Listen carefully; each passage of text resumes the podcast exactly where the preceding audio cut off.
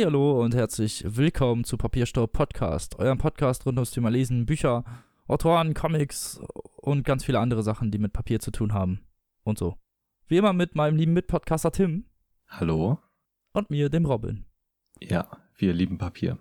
Ja, wir lieben es, unsere nackten Körper an Papier zu reiben, wie es sich anfühlt auf der Haut. Okay, sprich für dich. Hallo, ich spreche für alle.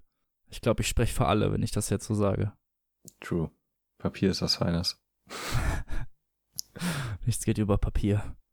Nachdem wir uns wieder von unserer guten Seite gezeigt haben. Wie geht's dir denn so, Tim? Ja, äh, bestens.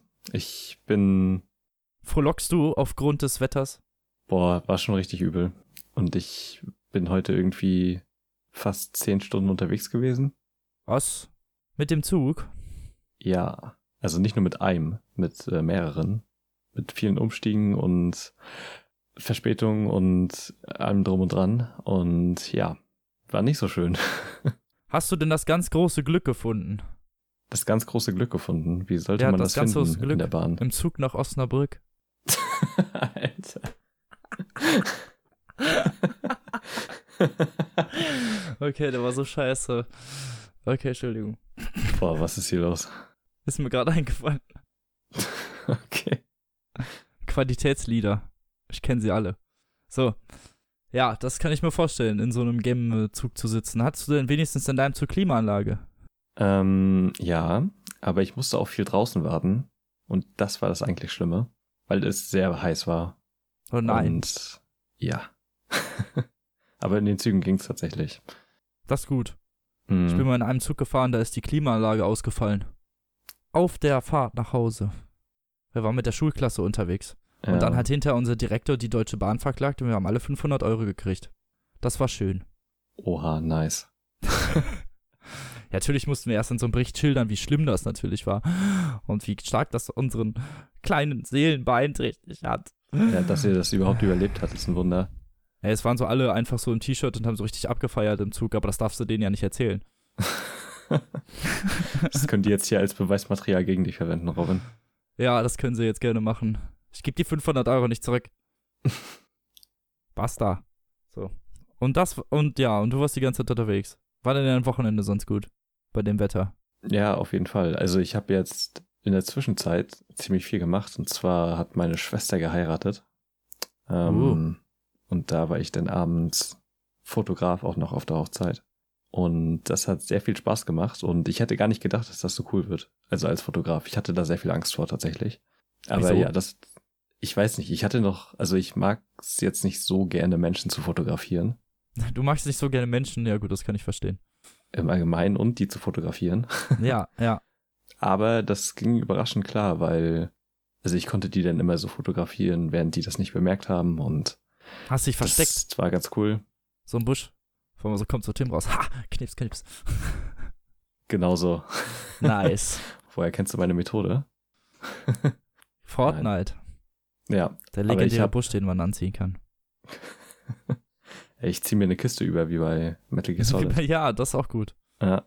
Keiner merkt, bemerkt einen. Nein, diese schimmelige Kiste bemerkt auf jeden Fall niemand so. Ja, das war auf jeden Fall sehr cool. Und dann war ich noch im Kino und hab Deadpool 2 geguckt. Oh, nice. Ja. Wie war der? Hast du den auch schon gesehen? Nein. Okay. Ich fand ihn besser als den ersten. Und Ah, okay. ich fand ihn verdammt gut. Also, der hatte meiner Meinung nach eine bessere Handlung und bessere Action und bessere Sets und sah halt allgemein besser aus. Und das CGI ist immer noch ein bisschen scheiße. Aber Ja, okay. ansonsten echt rundum gelungen. Also, Der erste war ja auch voll der Low-Budget-Film, ne? Ja, der ist jetzt nicht viel teurer geworden, aber er ist halt ein anderer Regisseur. Das ist jetzt einer von den Regisseuren von John Wick. Ah, Und das merkt man den Kampfszenen auch an. Die sind wesentlich besser. Also generell die Action-Szenen.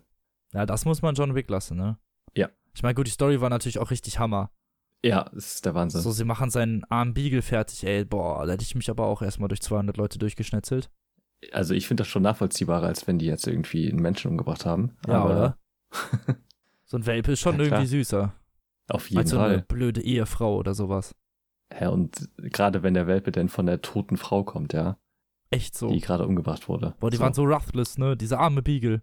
Ja, Aber erinnere mich nicht an John Wick. Das macht mich immer zu fertig. Warum? Dieser Beagle. Er ist Ja. gestorben, Tim. Er ist gestorben. Obwohl John Wick sich gerecht hat, ist er trotzdem tot. Ja, traurigster Filmtod seit Bambis Mutter. Ähm, Schlimmerer Kill als Mufasa, vom, als er vom Felsen geworfen wurde. ja, Spoiler. Das ist voll kein Spoiler. Der Film ist über 20 Jahre alt. Ja, richtig harter Spoiler. Und ja, also Deadpool 2 ist äh, echt verdammt gut. Also krasser Geheimtipp, ne? Deadpool, falls ihr es noch nicht kennt. Äh, ja. Die Und- fünf und die fünf Menschen, die Deadpool noch nicht kennen, so guck mal Deadpool, ist cool. Kann man sich mal geben. Ähm, nee, war halt mega gut. Und dann habe ich noch ein neues Spiegel-Magazin gelesen, weil wir uns ja in der letzten Folge über Magazine unterhalten haben. Und zwar Spiegel Expedition, wo Robert Deutsch einen 20-seitigen Comic gezeichnet hat. Das hast du erzählt letztes Mal schon. Ja, aber da habe ich es noch nicht gelesen. Ach so. Jetzt hast du Mm, Insider-Infos oder was? Und jetzt habe ich es gelesen. Und es ist ein richtig interessantes Heft. Also es geht halt um Alexander von Humboldt und seine Südamerika-Reise. Und das ist richtig gut geschrieben und echt verdammt spannend. Und ich habe jetzt viel mehr Lust, irgendwie über Alexander von Humboldt zu erfahren. Klingt interessant. Ja. Und was hast du so gemacht in der Zwischenzeit? Ich habe gearbeitet und Dark Souls gespielt ungefähr. Ja. Und in der Sonne geschwitzt. Das ist echt keine Temperatur für mich. Das sage ich bei Kälte auch, aber das ist auch heftig. Ich bin einer dieser Menschen, die sich bei jeder Temperatur beschweren. Aber nur fünf Minuten und dann ist okay. So schlimm finde ich es eigentlich nicht. Ich Ja, war am man- einmal. In der Sonne. Das war heftig. Ich glaube, jetzt bin ich voll braun geworden. Und ja, das war's, glaube ich. Ich war feiern Samstag. Bis 8 Uhr morgens. Oh mein Gott. Das war Dass cool. du das noch mitmachst. In deinem Alter. Ja, hier, wie heißt das? Goldener Herbst, ne? Mhm. Dein zweiter Frühling, ja? mein zweiter, genau, das wollte ich sagen. Mein zweiter Goldener Frühling. Herbst ist auch schön, ja. Ah, genau, der kommt gerade, deswegen, ich habe so kurz bisschen Motivation, kurz bevor es so aufs Ende zugeht. Verstehe. Nein, keine Ahnung, was mich geritten hat. Ich glaube, ich habe lange geschlafen. Das war's. Dann war ich ausgeruht. Naja, aber sonst habe ich nicht so viel gemacht, nein. Ich habe gelesen, vernünftig. Oh ja, ich habe auch gelesen, schon mal für die nächste Trilogie, Uh, die bei uns ansteht. Ja, ja, ich habe es ja letzte Mal schon eiskalt rausgehauen, was abgeht, aber egal. ja. wird cool, glaube ich. Wird mega cool, Mann. Wir freuen uns schon. Jo, auf jeden. Ähm, Hoffen wir, weiß ich. wie, mal so zwischendurch, ja, wie ist denn Dark Souls Remastered? Dark Souls gefällt Remastered ist mega nice. Ja, Mega nice. Das ist halt, lohnt sich. Vor allem für 40 Euro lohnt sich das auf jeden Fall. Für dich mm, okay. Also das ist hab- auf jeden Fall wirklich remastered. Das ist nicht so Mm, einfach nur eben ein paar Texturen und ein bisschen da an der allgemeinen Skalierung geschraubt, so wie man das sonst bei diesen HD-Updates kennt. So, das ist halt wirklich remastered so. Ja, ich habe noch gelesen, dass äh, Blytown jetzt in 60 Frames läuft. Richtig, genau. Es läuft alles äh, extrem Alter, das, flüssig. das, alleine deswegen will ich mir das Spiel schon holen, eigentlich. Also viele Texturen haben sie auch komplett verändert. Zum Beispiel Mhm. in Blytown ist ja dieser Sumpf. Dieses, oh, das war diese, einfach das Schlimmste. das, dieser Swamp und das sah so einfach in, in der, auf der PS3, also in der Originalgrafik sah das ja einfach wie so ein Drecksumpf aus eigentlich. ja, also, und hat halt nur geruckelt. ja es genau. war Und unmöglich zu spielen. jetzt sieht das halt, hat das wirklich auch eine Textur. Also du siehst auch, was, dass das Mhm. ein Sumpf sein. Und es sieht nicht einfach aus wie eine Kloake. So. Man sieht auch die Unterschiede. Man kann zum Beispiel auch lustigerweise, ich habe einen geheimen, ich habe eine geheime Wand gefunden. Einfach nur dadurch, dass Mhm. ich auf die Wand geguckt habe, habe ich gesehen, dass dahinter irgendwas ist. Mm, okay. Also die, dadurch, dass du der HD-Update hast, kannst du jetzt mittlerweile sogar sehen, wo die Wände sind. Gut, in dem Fall, ich wusste, dass da irgendwo eine ist, aber ich wusste nicht genau wo Mhm. und konnte es halt aber dadurch das, durch das Update halt sehen. Und es sieht halt wirklich alles HD aus. Also es ist nicht einfach nur hochskaliert oder so. Ja. Alles wirkt schärfer und auch die Lichteffekte sind viel besser und es lohnt sich auf jeden Fall. Ja, cool, dafür ey. sieht's, also, sieht's erstaunlich gut aus, muss ich sagen. Also es ist erstaunlich. Mhm. Also das sah noch nie richtig gut aus und an Bloodborne reicht's natürlich nicht ran, ne? Aber Ja, klar. Also, Wenn man das hat das ja auch schon ein paar Jahre auf dem Buckel jetzt, ne? Ja, genau. Wenn man das originale Dark Souls spielt und dann spielt man die Remastered-Version, würde mich wundern, wenn ich jedem die Kinnlade rumklappen würde, weil der Unterschied ist halt schon heftig. Ja, ich habe alleine schon Lust, ähm, nochmal Anno Londo zu sehen in schöner Grafik. Im Ja, Moment, wo man da ankommt, das war einfach so ein Magic Also die Moment. Grafik ist wirklich, also es ist echt Mhm. beeindruckend, was sie da gemacht haben, finde ich. Und dann halt für 40 Euro, ne? Also es ist ja kein Vollpreistitel mehr. Ist ein fairer Preis. Und dafür lohnt sich das, finde ich. Ja. Das nochmal so in HD zu erleben. Also vor allen Dingen, wenn man den Originalteil jetzt nicht so eingehend vielleicht gespielt hat oder vielleicht auch mal wieder online spielen will, weißt du? Weil es gibt ja auch viele Stimmt. Leute, die, also mittlerweile sind die Dark Souls Originalserver halt einfach ausgestorben. Da ist halt niemand mehr so. Ja, eben. Also es hi- hilft dann ja auch nochmal, wenn man eh auch kooperativ oder, weiß ich nicht, bei einem Boss hängt oder so. Ja, das ist auch voll nochmal für Ja. viele Leute halt auch äh, geil. Einfach, weil die, wenn die Ja. Dark Souls 1 durchspielen wollten, als es halt schon ein paar Jahre auf dem Buckel hatte, hast du halt einfach auch niemanden gefunden, der dir bei bestimmten Bossen hilft. Und das ist dann schon echt richtig hart nervig, weil du teilweise einfach nicht weiterkommst und also bei Smaug und Ornstein war es halt so ein Problem, dass du den alleine eigentlich fast nicht machen kannst, außer du bist halt richtig OP. Es ist halt auch so, jeder darf se- sein Spiel so spielen, wie man will und da, diesen Koop gibt's ja, um das Ja. ein bisschen abzuschwächen. Es gibt ja auch NPC-Helfer. Das heißt, Ja, ja, es ist ja genau. nicht nur auf Online oder andere Leute ausgelegt, also man kann auch durchaus alleine mit den Ja. NPC-Helfern das durchspielen, aber es gibt halt nicht so viele NPC-Helfer und wenn die einmal sterben, sind die halt tot, wenn du danach den Boss besiegst. Ja, genau. Aber also es macht auch generell einfach mehr Spaß, mit anderen Leuten da zusammenzuspielen, weil ich finde die Interaktion dazwischen halt so interessant, weil du nicht miteinander redest und nur über Gesten kommunizierst und der Kampf halt im Mittelpunkt steht. Ja, das finde ich auch. Ich mag das auch einfach mit den Leuten halt da durchzugehen. Was auch cool ist, ist, sich direkt am Anfang des Gebiets einzuholen. Dann laufen die oft mit dir da durch und zeigen dir halt alle Items und machen, Mhm. zeigen dir die Schalter und so. Und dadurch lernst du halt die Map ein Genau. bisschen besser und gefahrloser kennen, weil jemand vor dir hergeht und dann immer schon weiß, wo irgendwelche Fallen sind und du brauchst halt nur hinter dem herlaufen, wie jemand halt, der durch so einen Schnee läuft, weißt du, und du musst immer nur so, Mhm. oder halt durch so einen Fallentempel und du musst halt einfach nur so hinter dem herlaufen, so dass du halt weißt, so, dass du auf keine Falle aus Versehen läufst. Vor allen Dingen Saints Castle, wer sich erinnert, Ja. kann schon recht derbe Mhm. werden zu einigen Sekunden. Ja, Daxus hat sogar echt eine überraschend freundliche Community. Finde ich auch. Die so, also wenn sie, wenn sie sich nicht invaden gegenseitig, sind sie schon ja, doch sehr genau. freundlich. Also wenn, wenn die Hilfe angeboten wird und so, dann Und selbst beim Invaden, muss ich sagen, sind viele halt doch sehr ehrenhaft. Dadurch, dass es, obwohl es PvP ist. ja, und also du kannst schon die Arschlöcher echt daran erkennen, dass sie sich nicht verbeugen und sich halt heilen im Kampf. Genau. Und das ist halt das, was- das Coole, finde ich, an Dark Souls, dass du halt wirklich auch einen richtig fairen Kampf gegen jemanden führen kannst, ohne dass du Mhm. davon ausgehen musst, dass jeder irgendwie cheatet oder sich hinter der nächsten Ecke versteckt oder wie in Fortnite sich erstmal einen halben Bunker baut, Ja, genau. um halt deinem Beschuss zu entgehen. Und das ist halt da, finde ich, ganz cool gemacht. Wenn man da halt dann sich einfach einmal verbeugt und dann gibt es halt einfach einen fairen Kampf auf einer offenen Arena, Ja, eins gegen genau. eins, Mann gegen Mann. Und einer verliert, einer gewinnt. Und dann wird auch nicht, die werden hier nicht geteabagt, die werden nicht verarscht, die werden, da wird halt einfach sich nochmal verbeugt, so nach dem Motto, ne, fairer Kampf Mhm, und dann geht der. genau. Also da wird, da wird niemand gedemütigt oder so, wie das in anderen Spielen der Fall ist. ja, bei Dark Souls gibt's halt echt voll die Etikette, ne? Also, Ja. Klar, es gibt natürlich auch Leute, da rennst du da durch das Gebiet, bis halt kurz vorm Ende beim nächsten Leuchtfeuer und dann kommt irgendein Invader und tötet dich kurz Mhm. davor oder so mit einem Schlag und leuchtet in 50.000 Farben. ja. Aber die normalen, wirklichen PvP-Spieler sind halt echt richtige PvP-Spiele. Die treffen sich irgendwo und dann invaden die sich gegenseitig Mhm. und dann, zumal es halt auch in Dark Souls echt nicht so leicht ist, jemanden zu invaden, wie das halt in Bloodborne oder Dark Souls 3 der Fall ist. In Bloodborne Echt? stehen ja in, in Bloodborne stehen in vielen Gebieten ja diese Glockenläuterinnen automatisch rum. Ja, genau. Die, sobald du das Gebiet betrittst, fangen die an zu läuten. Das heißt, du hast, sobald du da reingehst, könnte es passieren, dass dir ein Invader entgegenkommt. Hm, okay, und bei Dark Souls 3 konntest du ja einfach so, Aber Dark Souls 3 konntest du eigentlich Hm. immer invaded werden. genau, also in bestimmten Gebieten. Ja, vor allen Dingen, wenn du menschlich warst, vor allen Dingen. Also mir ist das deswegen aufgefallen, weil ich natürlich im Koop gespielt habe. Und dann, ja. Ja, wir, ich waren halt keine, auch. wir waren keine fünf, wir waren keine 15 Sekunden verbunden und sofort kamen Ja. drei Invader rein ungefähr. Ja, sehr viele lustige Geschichten habe ich da auch erlebt. Ja. Ich weiß nicht, ich habe in irgendeinem Gebiet wirklich irgendwie über dreieinhalb Stunden gebraucht, um da überhaupt durchzukommen, weil bei jedem alle fünf Meter immer ein Invader kam. So nicht irgendwann gesagt, Das gut, war ich mach's jetzt solo. nach, nach der Kirche vor, ähm, kleiner Spoiler, bevor es nochmal nach Arno Londo geht. Kann gut sein. Ähm, da war doch dieser Platz, wenn du da rauskommst und da wurde nur invaded. Das ist halt so die Ich hatte das da, PvP-Area. wo diese Krabben sind.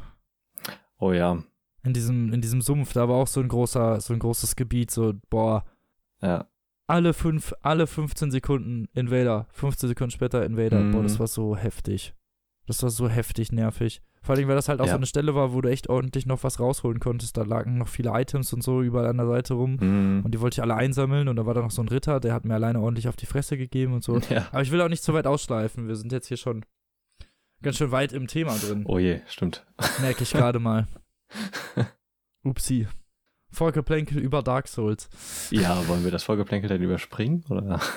Ja, ich bin gerade im Überlegen, so schlecht wäre das vielleicht nicht. Wir können ja jetzt nochmal fünf Minuten über Dark Souls reden und dann ist auch gut. Ja.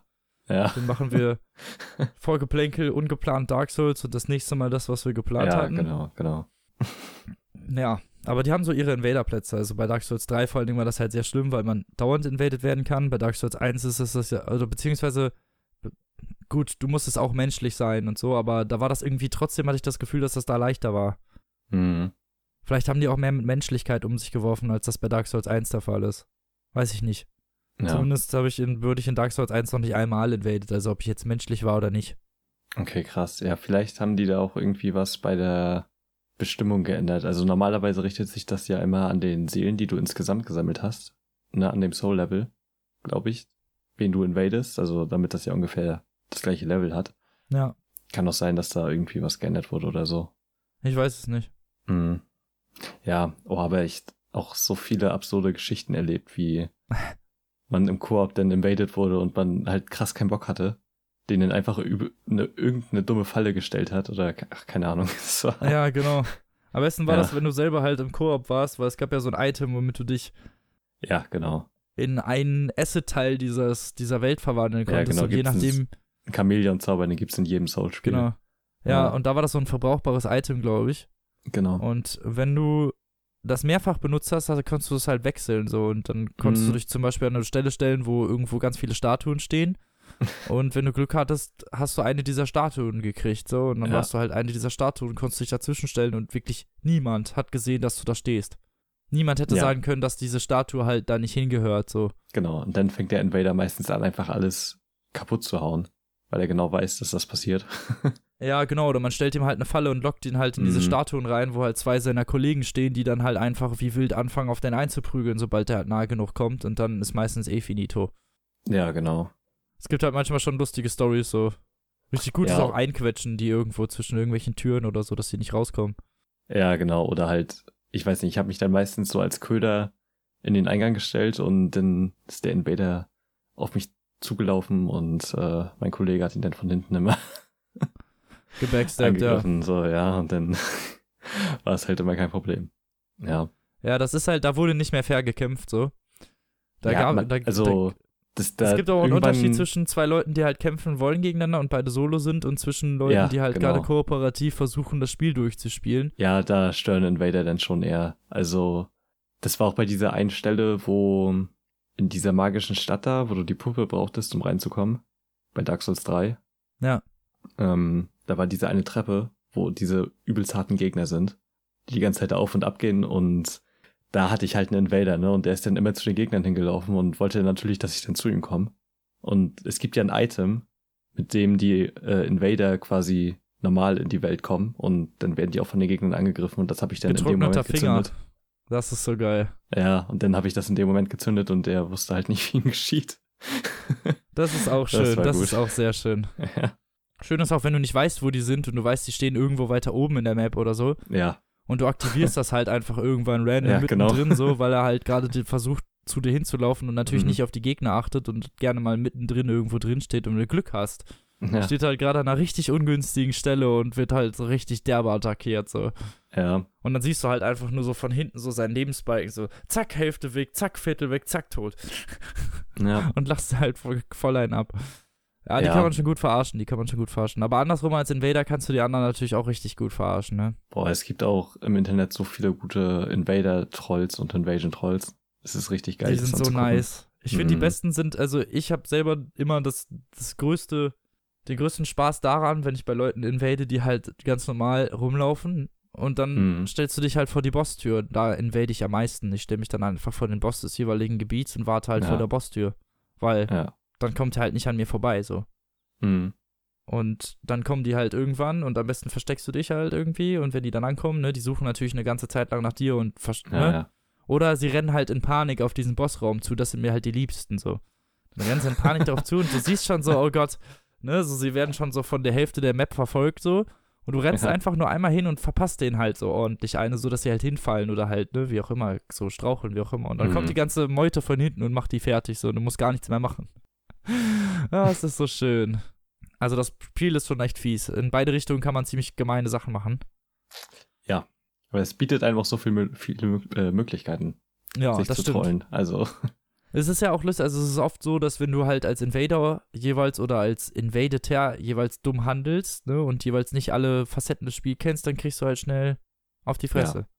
obwohl PvP ist schon mal echt ein komplett eigenes Kampfgebiet quasi. Ja, Also, da brauchst du halt auch echt Erfahrung, um überhaupt klarzukommen. das stimmt. Wenn du, wenn die richtigen PvP-Spieler kommen, die haben dann das Mhm. total ausbalanciert und extra gegen PvP-Spieler halt, ne, die dann irgendwie auch Giftschaden teilweise machen und so, und dann wirst du halt Genau. vergiftet und verlierst über die Zeit noch Energie und so. Also die haben da teilweise schon richtig miese Methoden, um halt die Gegner halt schon fertig zu machen. Und deswegen. Ja, und halt die richtigen Waffen, die sind ja da auch vorbereitet, ne? Ich habe dann, ja, genau. weiß nicht, wenn ich mit meinem Stärkebild da irgendwie rumlaufe und äh, mit einem Großschwert, womit du halt einfach nicht triffst. Nee, weil die halt so schnell Ja. ausweichen, dass du halt Ja. niemals die einfach triffst, weil ja, das stimmt, ich laufe auch mit dem Großschwert rum und damit normale Gegner triffst du damit, aber niemals halt einen Invader. Ja, genau. Und bei Bloodborne Damit war das. kannst du halt gar nicht kämpfen. ich fand das bei also, Bloodborne ein bisschen geiler, das PvP, muss ich sagen, weil du Ja, nur eine begrenzte Auswahl an Waffen hattest und du nach einer Zeit immer, also jeden Spielstil kanntest. Du kanntest jede Waffe ungefähr einmal gesehen, also natürlich bevor die DLCs kamen. hm. Und deswegen wusstest du irgendwann, wie du auf die Waffen reagieren musstest halt. Und dann war das halt nicht mehr so eine Sache von, jo, was habe ich jetzt für eine Waffe, um dass das Entscheidende ist, sondern halt eigentlich Ja. wirklich der Skill, so dass du halt dann. ja. Bloodborne ist da wesentlich äh, ausbalancierter. Also es Ja, ist ja auch genau. einfach aktiver und aggressiver und Ja, deswegen auch viel besser auch. PvP geeignet. Ja. Jo, so ist es. So, Ach, aber jetzt schön. mal genug über Bloodborne und Dark Souls und so. Ich kann es auf jeden Fall empfehlen, kostet halt in Anführungsstrichen nur 40 Euro. Und Mhm. wer vor allem nicht die Chance hatte, so das damals zu spielen und jetzt vielleicht Lust hat oder Dark Souls 3 oder Bloodborne irgendwie gefeiert hat, den kann ich das Mhm. auf jeden Fall ans Herz legen. Es ist ein bisschen langsamer, es ist ein bisschen träger, ja, aber dafür halt wirklich viel, viel, vielschichtiger ja, und das ist wahr. einfach halt geiler. Vielleicht zur Warnung vorher, es gibt schnell, kein Schnellreisesystem. Also wer sich irgendwie freut, Ja, der kann von Laterne zu. Laterne reiten. Ja, Ach, am Anfang. Das, also das schon kriegt man, so bis zur das kriegt Hälfte man oder so. nach drei Viertel ungefähr des Spiels. Ja. Und dann auch nur für eine begrenzte Zeit und muss es eigentlich wieder abgeben, wenn man zumindest nach dem storytechnischen Weg geht. Ja, das Spiel ist schon richtig unfair und schwer. Es gibt ja eine Methode, wie du das umgehen kannst, aber Mhm. ich weiß nicht mehr, wie die funktioniert. Egal. Ja. Und wer keinen Bock hat, das zu spielen, der kann sich auch das Let's Play angucken von Simon und Nils bei Rocket Beans. Ja, stimmt, die spielen die Remastered-Version jetzt durch, ne? Ja, die haben davor Demon's Souls gespielt und Oder das Edmund Denzel. Das ja, originale das Dark klassische Souls. Knaller durchgenommen. Genau. Geht sowieso immer. Wollte ich gerade sagen. Wer das noch nicht kennt, der müsste sich eigentlich das geben. Ja, alle Soul-Spiele von denen sind so Das ist schon episch. Mit die besten Let's Plays, die ich bisher so gesehen habe. Ja, schon. Die sind halt einfach lustig, weil die sich gegenseitig auch Ja. immer so geil, geil haten. Man sieht so richtig Ja. den Hass, der so durch Dark Souls und Bloodborne so entsteht, so. Ja, Zumal man bei den beiden auch echt sagen muss, dass die echt nicht so ultra gut sind. ja, aber die lieben das Spiel halt, ne? Und also Ja, gerade das Dark Souls man 1 halt. kennen die halt voll in- und auswendig. Und das ist schon ziemlich cool, denen dabei zuzugucken. Das Selbst stimmt. wenn der Skill manchmal mangelt. Also es gibt aber auch so ein paar geile Szenen bei den äh, Four Kings, wie Ja. Eddie da übelst die großen Reden schwingt und dann ins Loch runterfällt und dann beim ersten Schlag getötet wird, direkt nach 10 Sekunden oder so. Das war schon mega gut. ah, so richtig schöne Sachen. Ja. Genug Dark Souls und Bloodborne gelabert. Jetzt haben wir euch schon wieder mit eurem, mit unserem Müll hier zugebellert. Aber ja, dafür haben wir ja die Show Notes, das kann man einfach überspringen. genau. Und ja gut, äh, wir wussten jetzt auch nicht, dass es so doll eskaliert. Nein, wir sind halt so Laber. Wir sind Ja, halt so Dark, Quatsch. Dark Souls ist halt auch äh, einfach ein Herzensthema. Ja, das stimmt. Ne? Da kann man nichts machen. Mhm. So. Genau, aber du hast uns zwei Bücher mitgebracht und du kannst direkt mal mit dem ersten anfangen. Richtig, ich fange mit dem ersten an und zwar gegebenermaßen einfach jetzt Serverland, heißt das Mhm. Buch, von Josephine Rieks. Ist äh, letztes Jahr rausgekommen im Hansa Verlag. 150 Seiten gebunden, also recht kurz. Ja. Und worum geht's? Serverland, wie man sich vielleicht denken kann, es geht um Computer und Technik und so ein bisschen. Es geht um. Okay. Mein erster Tipp wäre jetzt ein Freizeitpark gewesen. Nein. Echt? Nein. Ja, schön wär's, ne? Ja, Ach, Serverland. Äh, Serverland, ja. Das, nee. Okay. Nee, es geht, es, es geht um eine Zukunft, in der die Technik verpönt ist und Internet Mhm. verboten und alles ist so zurück in die Zeit vor Technik sozusagen. Also die, das hat's nicht gebracht, wenn wir es genau nehmen. Also die Techn der technische Fortschritt ist gescheitert und wir sind zurück zur analogen Technik gegangen, also Papier und Stift. Okay. Und äh, ist irgendwie eine Jahreszahl gegeben? Nö, es ist keine Jahreszahl gegeben. Es ist Okay. auch, ich muss auch sagen, es wird insgesamt wenig Details über diese Welt verraten, aber da komme ich jetzt noch, äh, komme ich Mhm, später mhm. zu. Es geht um Rainer. Das ist so ein, also ein Jugendlicher, der sich äh, für viel für Technik und auch so für Videospiele interessiert und auch viele alte Videospiele irgendwie verehrt und auch also gerne Videospiele spielt und auch so diese Technik noch mag und so, obwohl das halt alles eigentlich verpönt ist und auch ich Mhm. weiß nicht so wirklich verboten, das wird nicht so wirklich gesagt, aber ich glaube halt schon. Also es ist auf jeden Fall, ich glaube, es ist verboten worden, dass das benutzt wird. Okay. Also es beginnt damit, dass Rainer von einem Freund irgendwie eingeladen wird, den er aus der Schule irgendwie kennt, so, ne? Der sagt dann so, yo, lass mal treffen. Die trinken so einen Sixer zusammen und das Ganze ist auch so ein bisschen stumpf. Also die reden wenig irgendwie darüber und dann fahren die zusammen mit so ein paar Kumpels zu so einer Lagerhalle. Und der Rainer ist Mhm. jetzt auch so anscheinend nicht der allercoolste vom Coolen. Also der wird von seinem Freund irgendwie so ein bisschen verarscht und die machen sich alle so ein bisschen über den lustig, weil er ist halt so der Technikfreak und so ein bisschen nerdig halt, ne? Und er interessiert sich halt für diese ganze eigentlich tote Sache. Die fahren zu so einer Lagerhalle Mhm. und äh, als sie reingehen, stellt Rainer fest, da sind überall Server. Also es ist eine riesige Serverhalle. Und sein Kollege fragt ihn dann, ob Rainer dazu fähig wäre, halt auf diese Server zuzugreifen. Und darauf halt was zu machen oder diese Daten irgendwie, auf diese Daten zuzugreifen. Ja. Wobei man sagen muss, dass der Freund sich damit sehr schlecht auskennt, weil er glaubt, dass Rainer dann sofort Zugriff aufs gesamte Internet hat. Natürlich hat er halt nur Zugriff auf die einzelne Festplatte des jeweiligen Servers, ne? Ist Mhm. klar. So. Und mit Notstromaggregat und seinem Laptop macht sich dann Rainer halt an die Arbeit und stellt halt schnell fest, dass er mit so erstmal nicht weiterkommt, weil er erstmal ein Programm braucht, um das Ganze so zu, ja, dekodieren sozusagen, weil die auf dem, auf der, auf dem Server gespeicherten Daten anders abgespeichert werden, als die auf Festplatte gespeicherten Daten sozusagen. Also er muss die erstmal formatieren auf ein Format, um das übertragen zu können. Ja. Und der fährt nach Hause und schreibt so ein extra Programm dafür. So, ne, nur um das zu übertragen. Und das ist auch alles übrigens sehr, sehr technisch. Also ich, ich studiere Informatik und da kommen ziemlich viele Begriffe und auch teilweise, also inhaltliche Sachen vor, wie, wie man zum Beispiel mit einer DOS-Konsole bestimmte Sachen aufruft oder die IP-Adressen abruft oder äh, Server öffnet, zum Beispiel. Okay, ja, das hätte ich jetzt auch noch gefragt. Ja, das sind ganz, ganze Mhm. Command-Befehle drin. Und ja, er schreibt dann so ein Programm und trifft sich äh, einen Tag später wieder mit seinem Kollegen und diesmal fahren die halt weiter. Und er sagt ihm halt nicht wohin und die fahren halt nach Holland zu so, eine, zu so einer wirklich riesigen Lagerhalle, wo Millionen von Server stehen und dann stellt sich raus, das sind Google-Server. Oder waren Google-Server. Mhm. So, und er greift dann auf diese Server zu mit Hilfe seiner Software und der App. Und da sitzen auch schon so ein paar andere Jugendliche, die sein Kollege irgendwie kennt. Und die ziehen, da fangen dann an, diese Daten von den Festplatten zu ziehen und es stellt sich raus, dass das alles YouTube-Videos sind. Okay. Und also es sind alles MP4-Dateien, wo man dann weiß, also dass das halt Ja. jeweils YouTube-Videos sind. Und er und diese kleine Gruppe setzen sich dann halt hin sozusagen und sammeln die Daten von den Servern runter, um sie auf Video zu speichern.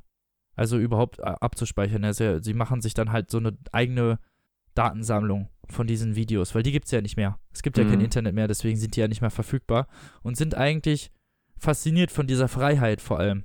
Das erste Video, was sie, glaube ich, finden, ist ähm, eine? Sexismuskritik sozusagen. Also es ist so Ah. ein, ein Gag, der dann äh, Sexismus im Okay. Vordergrund hat, wo sich ein Stripper vor schreienden Frauen halt auszieht und sich irgendwann die Hau- Haut vom, Lau vom Leib reißt.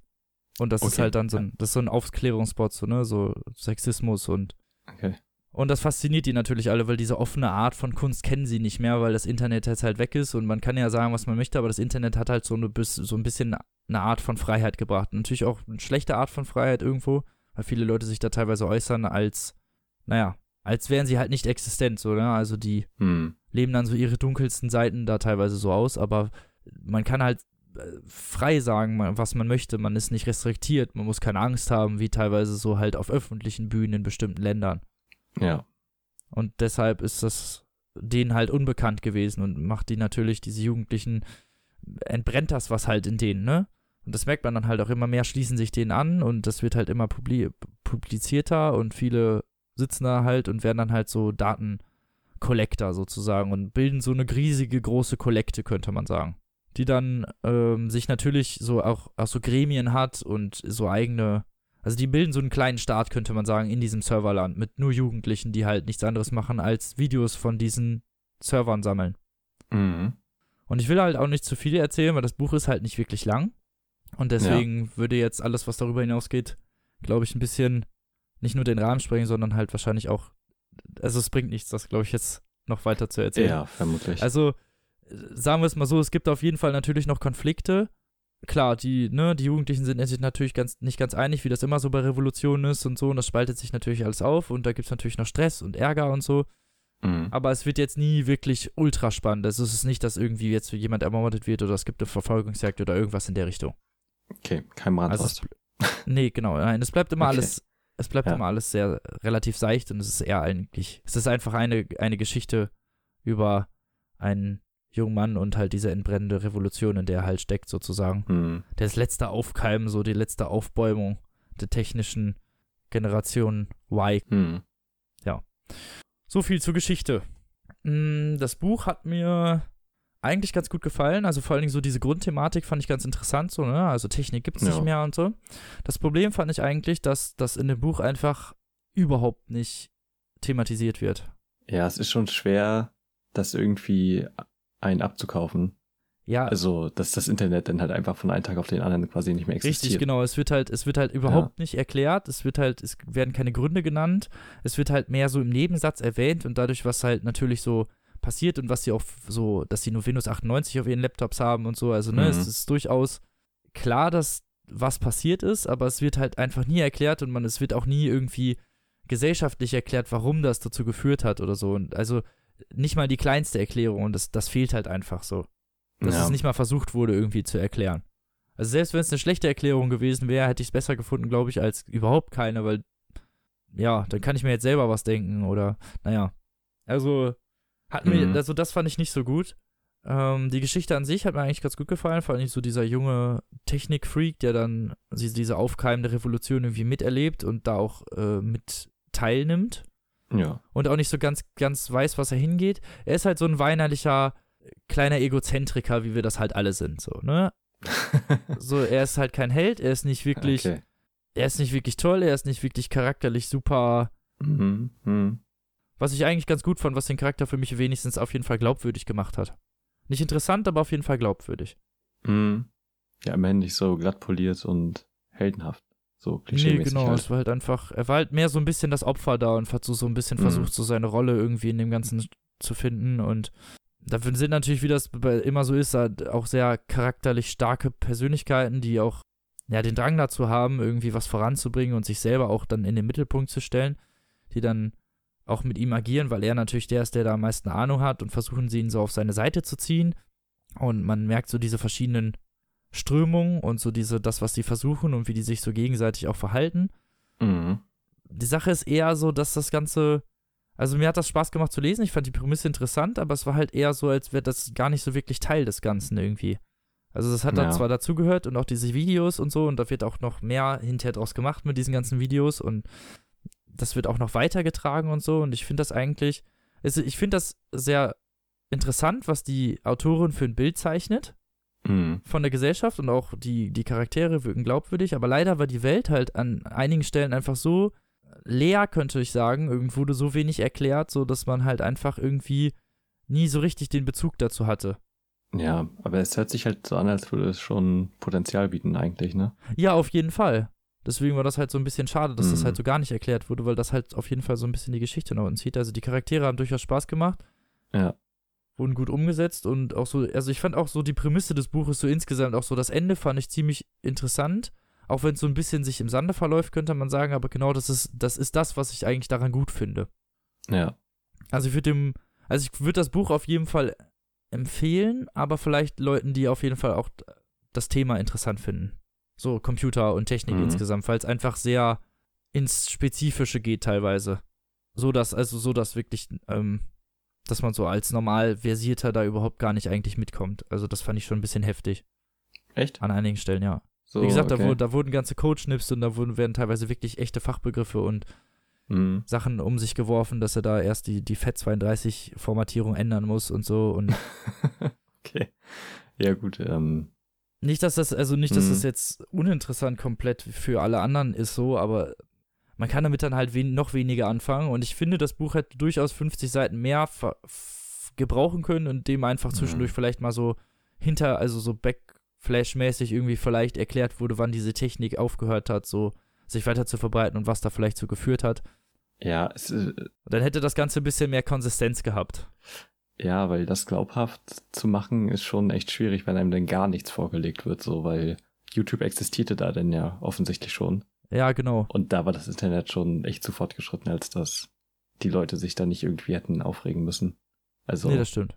Das stimmt. Ja, aber ich fand's gut, dass es nicht so ein Action-Ding drum gemacht wurde. Also ich, mhm. ich würde es auf jeden Fall empfehlen. Was mich nur sehr gewundert hat, ist, dass, dass es extrem schlechte Kritiken über dieses Buch gibt. Im Internet, keine Ahnung. Also alle Leute, die das sonst anscheinend gelesen haben, fanden das nicht so gut.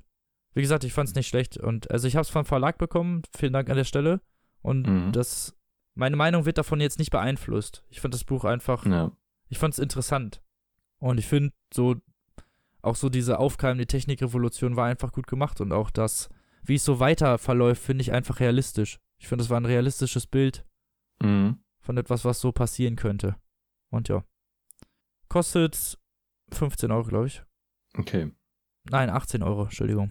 Kostet 18 Euro, als E-Book 14,99 und ja, wie gesagt, von Josephine Rieks im Hansa Verlag. Genau. Ja, cool. Ich kann auch äh, die übrigens nur empfehlen und den Zuhörern, wer Lust auf ein ähnliches Thema hat. Es gibt einen richtig guten Comic von Brian K. Vaughan. Ich weiß nicht, wie man seinen Nachnamen ausspricht. Das ist äh, der Autor von Paper Girl und Saga von den Comics. Der hat äh, einen ziemlich guten Comic geschrieben, der heißt die Private Eye. Also, der spielt weiter in der Zukunft und vor irgendwie, weiß nicht, 50 Jahren oder so ist halt die Internetblase geplatzt und es gibt kein Internet mehr von einem Tag auf den anderen. Also da wird es dann erklärt und wie die Gesellschaft sich dann da weiterentwickelt hat. Und das ist ziemlich gut. Klingt interessant. Ja.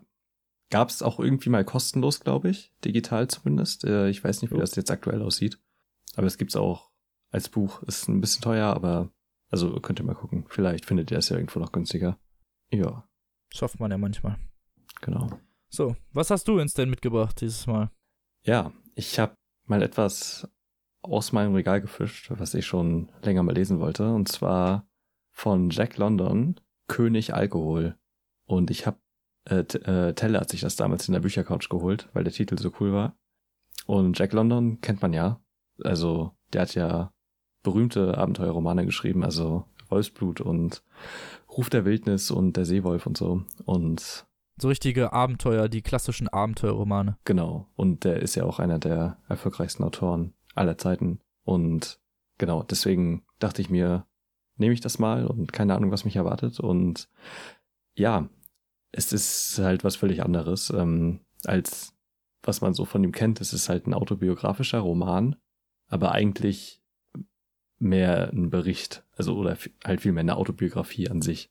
Denn es geht um seinen Bezug zu Alkohol, weil er war sein Leben lang ähm, ja alkoholsüchtig, wahrscheinlich eher stärker gegen Ende hin, aber auf jeden Fall dem Alkohol zugeneigt.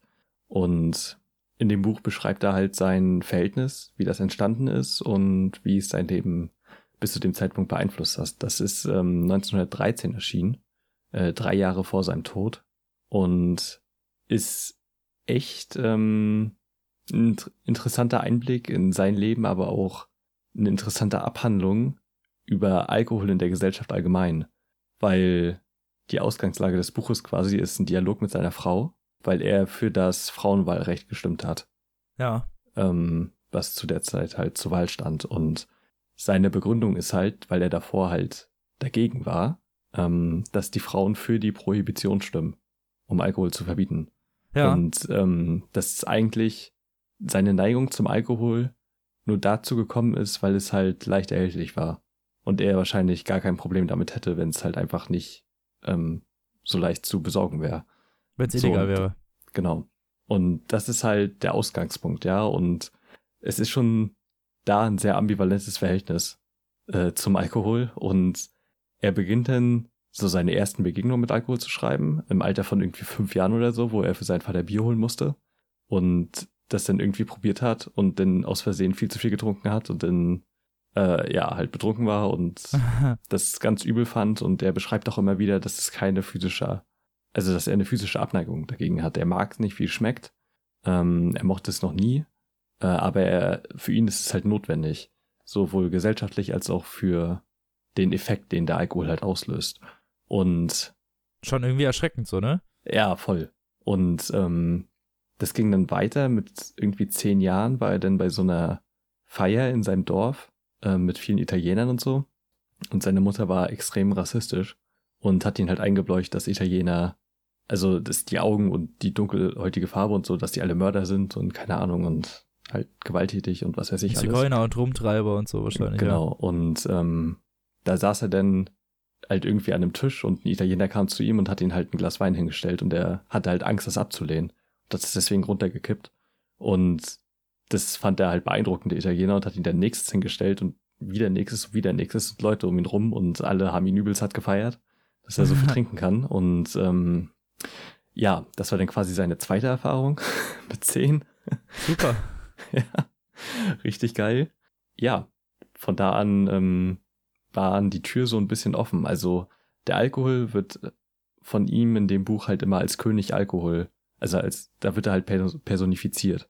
Und Ja. der König Alkohol, also da werden dann Treffen mit dem König Alkohol beschrieben, wie er neben ihn geht und wer ihn einlullt und was weiß ich. Also das wird dann halt immer so bildlich beschrieben und sprachlich echt verdammt gut auf den Punkt gebracht. Also das Buch ist quasi so zweigeteilt. Der erste Teil geht dann noch weiter mit äh, seinem Leben als Hafenarbeiter. Ähm, so mit 14 Jahren fängt das an. Da hat er in der Hafenstadt ähm, am Fließband gearbeitet, irgendwie, weiß nicht, zwischen 10 und 30 Stunden am Tag.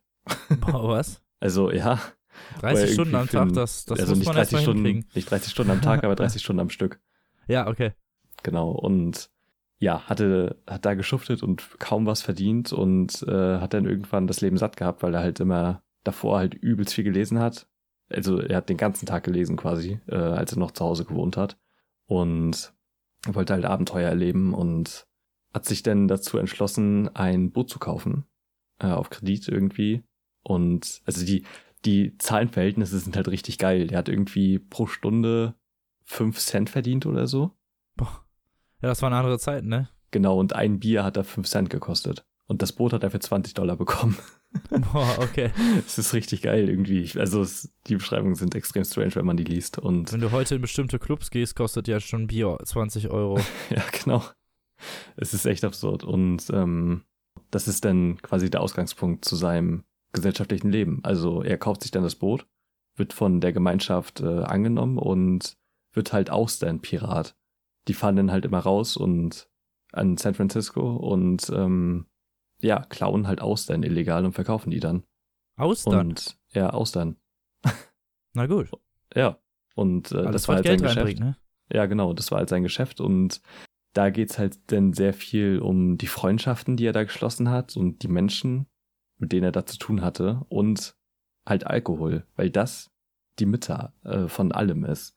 Und es gibt ein sehr schönes Zitat in dem Buch, ähm, was das Ganze so beschreibt und das möchte ich mal kurz hier vorbringen.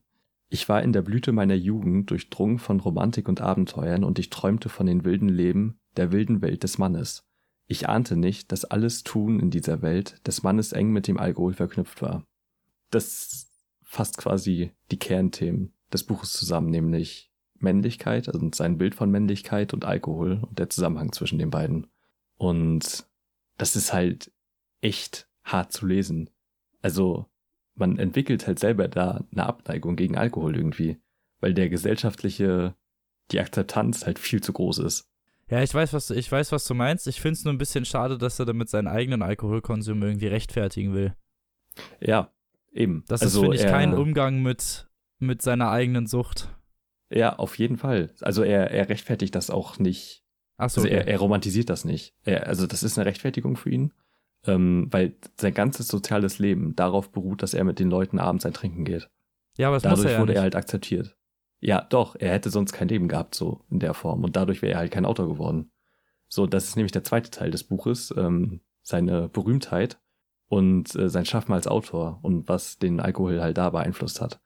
ja, gut, sehe ich, sehe ich vielleicht auch ein. Ja, also, Heutzutage, heutzutage kann man das vielleicht auch aus einer Position heraus sagen, wo jeder das machen möchte, das machen darf, was er möchte. Früher musstest du halt trinken, auch da gab es keine Frage. ja, genau. Es war halt äh, einfach, Ich meine, selbst heute wirst du ja noch komisch angeguckt, wenn du nicht trinkst. Ich kenne, Ja. ich habe eine Menge Leute, äh, eine Menge Freunde, die gerne mal einfach nicht trinken. Ich kenne auch welche einfach, die sind, die haben eine Alkoholallergie. mh, Das heißt, die dürfen überhaupt gar keinen Alkohol trinken, sonst sterben die. Und auch welche, die halt einfach gar keinen Alkohol mögen. Oder auch Ja. gar keinen vertragen halt. Und dann werden die halt gerne mal doof angemacht oder so komisch von der Seite, so nach dem Motto, ja, du trinkst ja gar nicht. Oder die Mhm. holen sich dann extra eine Cola, um dann zu behaupten, dass das Korn-Cola ist, obwohl sie halt Ja. eine Cola trinken, weil sie es nicht mögen oder keine Ahnung was. Und das finde ich halt schon peinlich, so.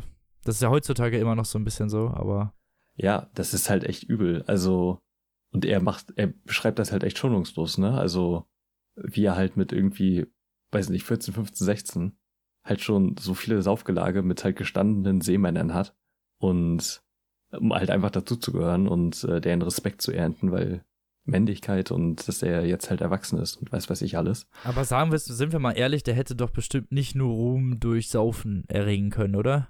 Naja, er wollte halt zur See fahren, ne? Das war halt sein, sein Traum und ja, sein Ziel. okay, und, und, das halt war, gesoffen.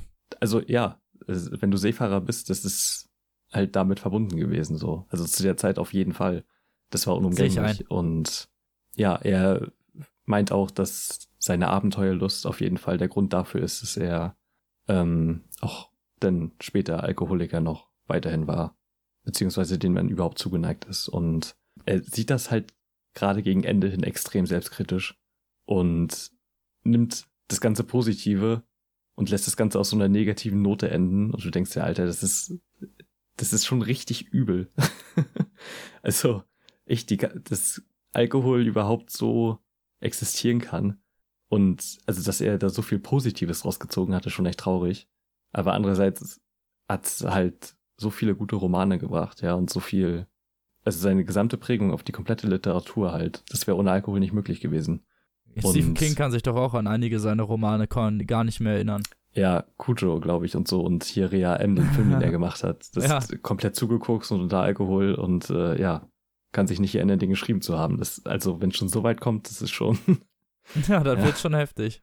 ja, Sollte echt. man über seine Lebensentscheidung vielleicht auch nochmal überdenken. Ja, und äh, er am Anfang des Buches nimmt er nämlich eine Unterscheidung vor von äh, zwei Typen von Trinkern. Und äh, Zitat, äh, erstens den Mann, den wir alle kennen, stumpfsinnig, ohne Einbildungskraft, dessen Höhen nur ein schlaffer Klumpen von dumpfen Empfindungen ist. Ja, also der halt von Alkohol benommen wird und halt rührungslos. Und Ja. den anderen Trinkertyp mit Einbildungskraft und Vision. Selbst im schwersten Raus, Rausch geht er aufrecht und gerade, schwankt und fällt nicht, sondern weiß immer genau, wo er ist und was er tut. Äh, nicht der Körper ist trunken, sondern das äh, sein Hirn. Und als solchen sieht er sich halt auch, ne? Also er meint halt, dass er, Als Nie- Akademiker-Säufer, ja? er im Prinzip schon, so er meint halt nicht, dass er sich trinkt, um körperlich regungslos zu sein, sondern um seinen Geist in Fahrt zu bringen. Um die Synapsen auszuschalten, die ihn davon abhalten, kreativ frei zu sein.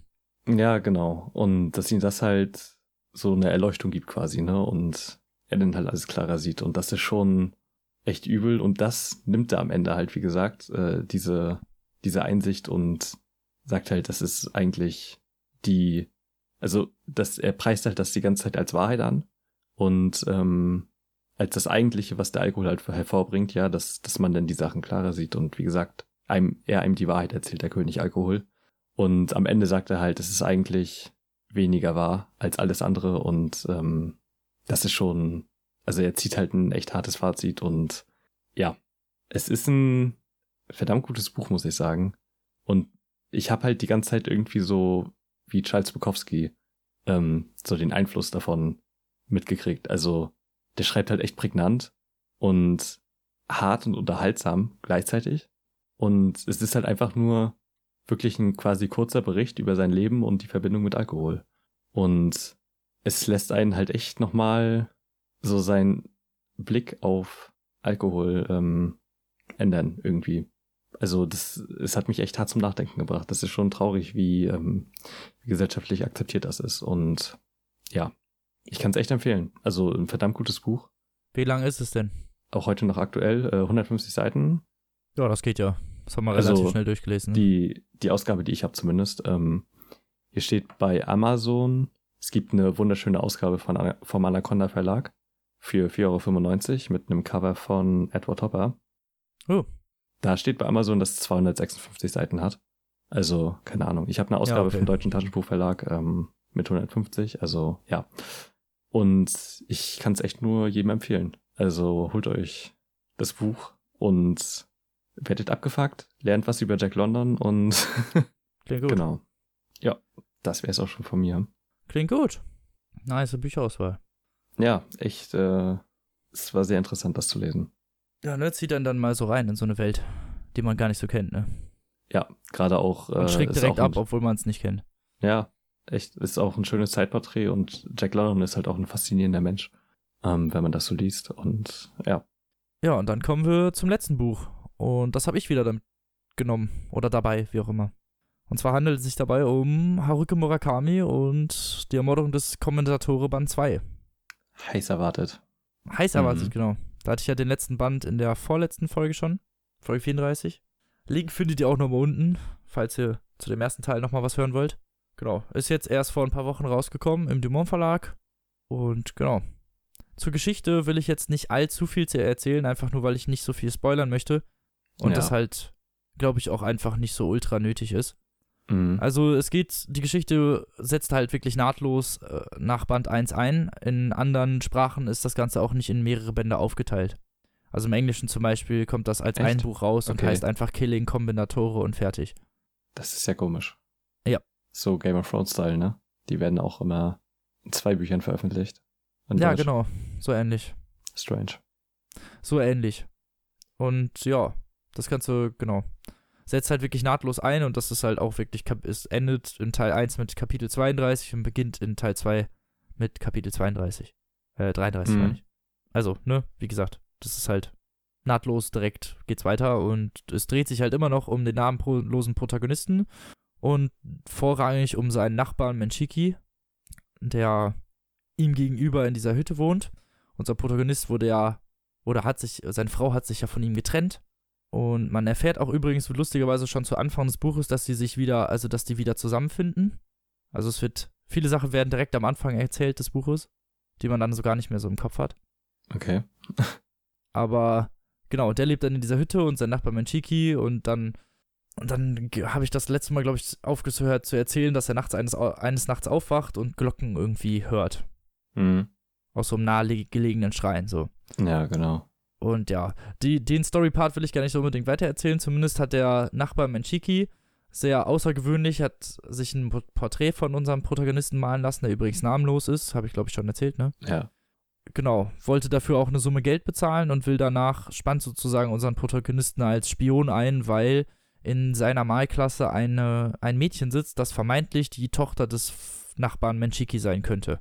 Und er ist daran interessiert halt, was sie so macht und ist an ihrem Leben interessiert und möchte gerne sich mit ihr treffen. Aber nicht unter dem Vorwand, dass er vielleicht ihr Vater ist. Er will sie einfach nur gerne so zwanglos Mhm. kennenlernen, könnte man sagen. Und ja, das Ganze wird halt ein bisschen schräg schon im ersten Teil, wie das halt bei Murakami oft so der Fall ist.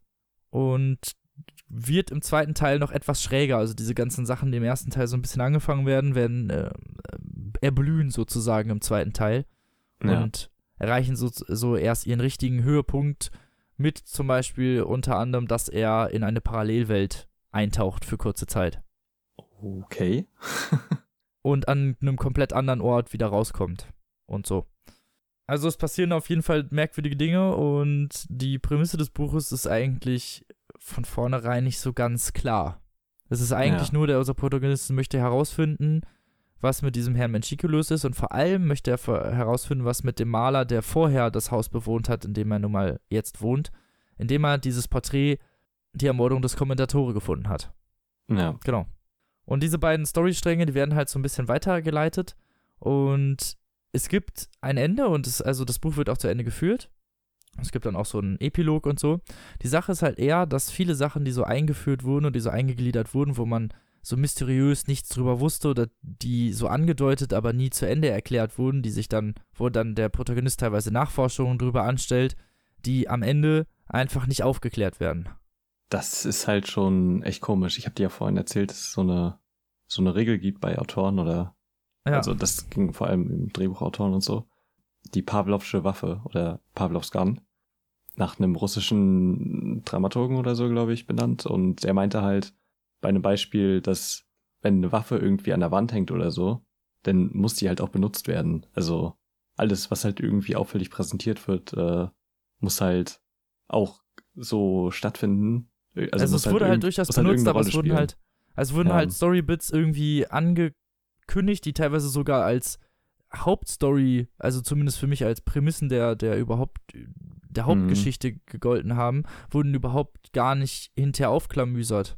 Und das hat Ja, mich, das ist komisch, weil es gibt dann halt keine Katharsis für den Leser und dann ja ist genau. man sehr unbefriedigt zurückgelassen. Richtig, richtig, genau. Ja. Das hat mich einfach ein bisschen aufgeregt, wo ich mir dann am Ende dachte, ja, und was ist jetzt damit und was ist damit und ja, Mhm. es hat sich, also man könnte sagen, das Ganze hat sich einfach, einfach irgendwie im Sande verlaufen, so. Ich weiß nicht, ob das ein Ja. Stilmittel sein soll oder ob ich nur die zweite Ebene nicht verstanden habe. Ja, Keine Ahnung. schwierig. Also ich meine, der zweite Teil heißt ja auch eine Metapher wandelt sich. Ich weiß nicht. Ja, das hat auch einen äh, Grund. Diese Metapher, okay. das, das ist keine Metapher.